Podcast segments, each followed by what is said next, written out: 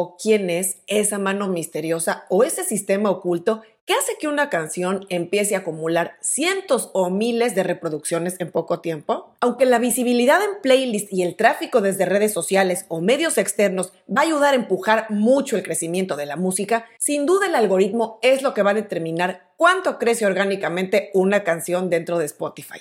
En este programa voy a hablar sobre lo que sabemos y lo que no sabemos sobre cómo funciona el algoritmo de Spotify.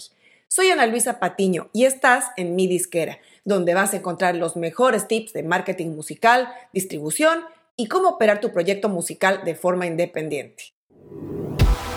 Esto es Mi Disquera.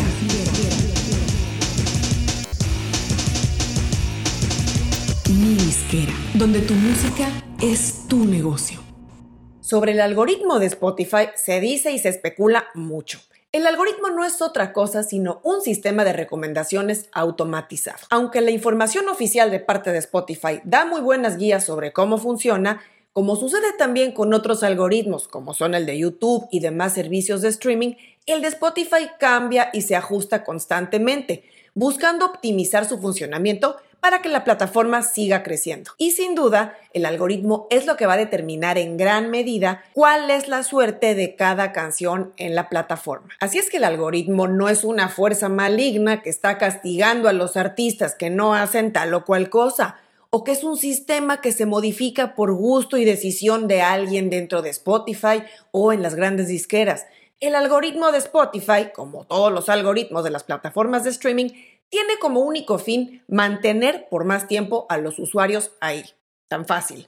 Cautivos, viendo y escuchando el contenido y además, muy importante, ayudándoles a descubrir contenido nuevo, más allá de los artistas y canciones que ya conocen.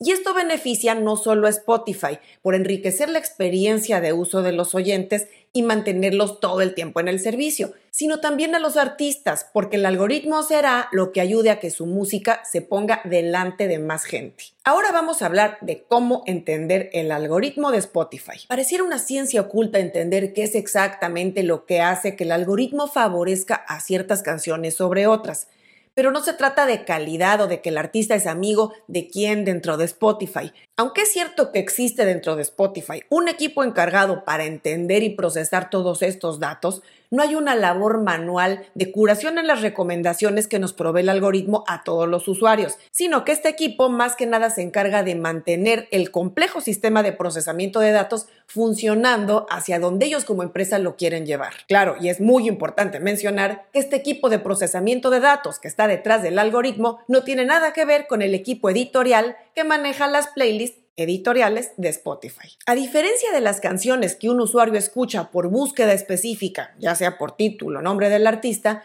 uno suele descubrir o enterarse de la música a partir de playlists algorítmicas, que son las que se alimentan automáticamente y de forma personalizada para cada usuario mediante el algoritmo, que como sistema de recomendaciones que es, va a poner frente a la gente la música nueva o que sea compatible con esos gustos e intereses musicales que la plataforma va aprendiendo de cada usuario. ¿Y cómo va a saber Spotify mis intereses y gustos? Bueno, muy fácil, en base a los hábitos de uso de cada quien.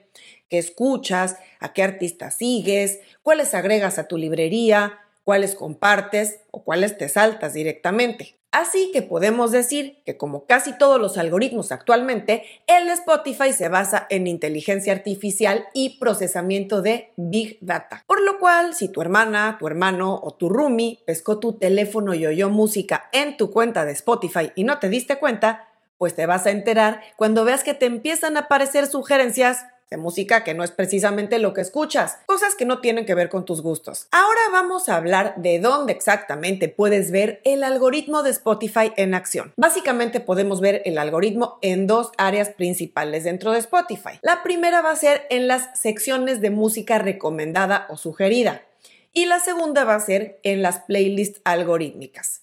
Vamos a hablar de cada una, empezando con la primera, la música recomendada como su nombre lo dice, son las sugerencias que Spotify le va a dar a cada usuario en base a sus hábitos de escucha. Vamos a tomar como ejemplo mi Spotify hoy. Abro y, como yo hace poco escuché a las chicas del grupo The Warning, hoy Spotify me va a sugerir un sencillo que sacaron recientemente. Y luego me voy más abajo y me aparecen sugerencias basadas en música que oí también en días pasados, como estas que me pone aquí como recomendaciones para hoy.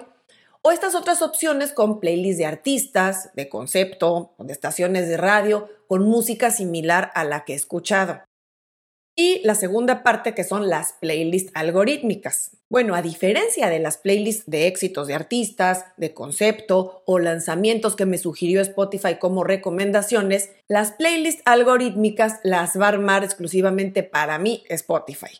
Digamos que las recomendaciones que mencionaba en el punto anterior las puede acceder cualquiera, pero mis playlists algorítmicas solo las puedo escuchar yo desde mi cuenta, porque están hechas en base a mis hábitos de uso que son únicos. Así es que aquí podemos ver estas listas que me recomienda Spotify en formato de mixtape, llamadas Daily Mix, seguidas por las famosas playlists de Discover Weekly o Descubrimiento Semanal y del Release Radar o Radar de Novedades, que son las playlists algorítmicas que generalmente van a traer más volumen de streams o reproducciones en la música. El Discover Weekly es un mixtape que el algoritmo de Spotify le va a armar a cada usuario con las 30 canciones que no ha escuchado anteriormente y que Spotify cree que le van a gustar, en base a su historial de uso. Y el radar de novedades, como su nombre lo dice, es la lista de los lanzamientos más recientes que han sacado nuestros artistas favoritos, dependiendo de los artistas que sigas y de los que escuchas de manera habitual. Y ya que hablamos de dónde se ve la mano del algoritmo de Spotify, ahora vamos a revisar dónde puedes ver qué tanto está haciendo el algoritmo por tu música. En Spotify for Artists puedes ver qué tanto ha pesado el algoritmo en los streams o reproducciones que llevas acumulados tanto a nivel general como canción por canción. Por ejemplo, aquí podemos ver en el caso de este artista, cuyo nombre no vamos a revelar hoy, cómo se distribuye el origen de los oyentes que han aterrizado en sus canciones. Vemos que aunque Spotify no lo ha tratado muy bien, que digamos, con las playlists editoriales, que solamente le han dado el 1% de las escuchas, las playlists algorítmicas van a representar el 17% de las reproducciones de su música. Es un número que, aunque no es de volverse loco, es muy común en el caso de artistas nuevos o con relativamente pocos seguidores. Así van a tener un porcentaje bajo en el indicador de playlist algorítmicas.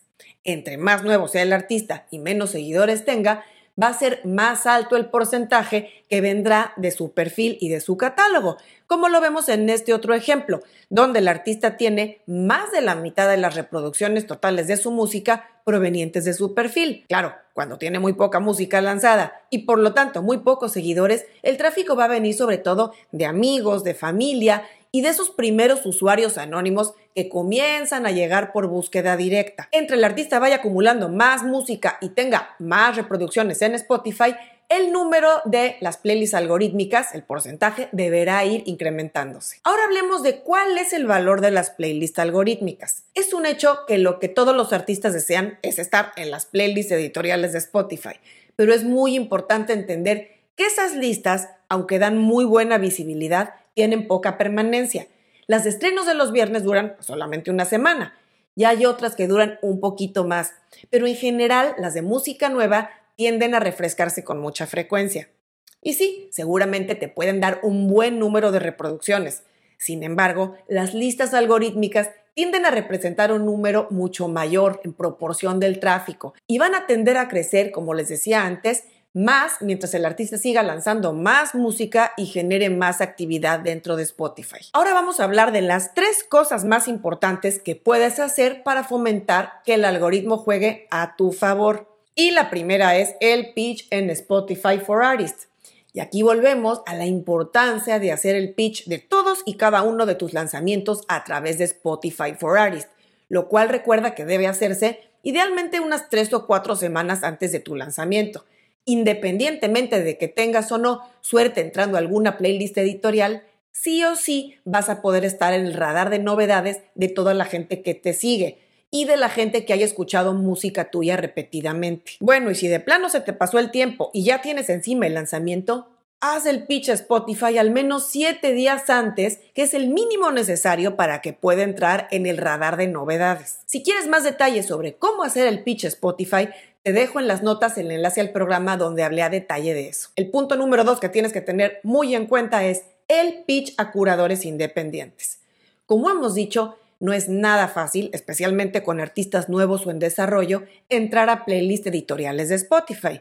Sin embargo, con cada una de las canciones o álbumes que lances, deberás darte a la tarea de enviar tu música a curadores independientes de playlist. Y no solo de los más grandes o los líderes en los géneros de música que tú tocas o que cantas, sino date el tiempo de explorar curadores chicos o medianos que seguramente al principio será más fácil que agreguen tu música a que los curadores más grandes te hagan caso. Entre más entradas tengas a playlists de curadores, más gente va a escuchar tu música y Spotify va a poder tener más y más datos para enriquecer su algoritmo. De otro modo, cuando un artista tiene muy poca actividad, muy pocos streams, el algoritmo no tiene pues como referencia, como suficiente información para enriquecer su motor de recomendaciones y mostrar tu música. Así es que es una labor de acumulación paulatina de datos, de hábitos de uso, de gente nueva que se va exponiendo a tu música y que esperamos que reaccione favorablemente, para que así el algoritmo comience a recomendarte a nuevos usuarios. Y el tercer punto importante es sacar música nueva. El algoritmo no podrá hacer mucho si sacas una canción cada seis meses o cada ocho meses salvo que seas un artista muy grande y que ya tenga mucho tráfico orgánico a canciones de tu catálogo o una base de fans gigante que genere actividad constante, si eres un artista más bien nuevo o con poca música publicada, es súper importante que lances canciones nuevas con frecuencia para que generes actividad suficiente dentro de Spotify para alimentar el algoritmo que te va a ir recomendando a más gente. Y la pregunta del millón, ¿Con cuánta frecuencia debo sacar música? Bueno, no hay una respuesta así como exacta a esta pregunta. Todo depende de cada artista, de su estrategia, de sus metas, de qué tipo de marketing quiere hacer. Pero por norma general te recomiendo que sea al menos cada dos o tres meses si estás en un periodo activo de trabajo. Podría ser con menos frecuencia si estás entre un proyecto y otro. Próximamente voy a publicar un programa hablando de este tema más a detalle. Y para ti que te quedaste hasta el final del programa, te voy a dar una recomendación final de qué no debes hacer porque puede perjudicarte con el algoritmo de Spotify. Y es comprar playlists o streams. Aunque puedas pensar que comprar la entrada a listas de reproducción o comprar streams de tus canciones va a elevar tus números y va a ser algo positivo, va a resultar siendo todo lo contrario. Y es que generalmente las playlists que cobran no tienen un criterio de selección, un filtro de calidad, digamos. Y como tienen que poner todas las canciones de la gente que les paga, tienden a hacer streams de muy baja calidad. Es decir, listas en las que la gente escucha unos cuantos segundos y se saltan las canciones, simplemente porque no hay una curación coherente detrás. Lo mismo sucede cuando compras cierto número de streams con esos servicios dudosos que abundan en Internet o en Instagram.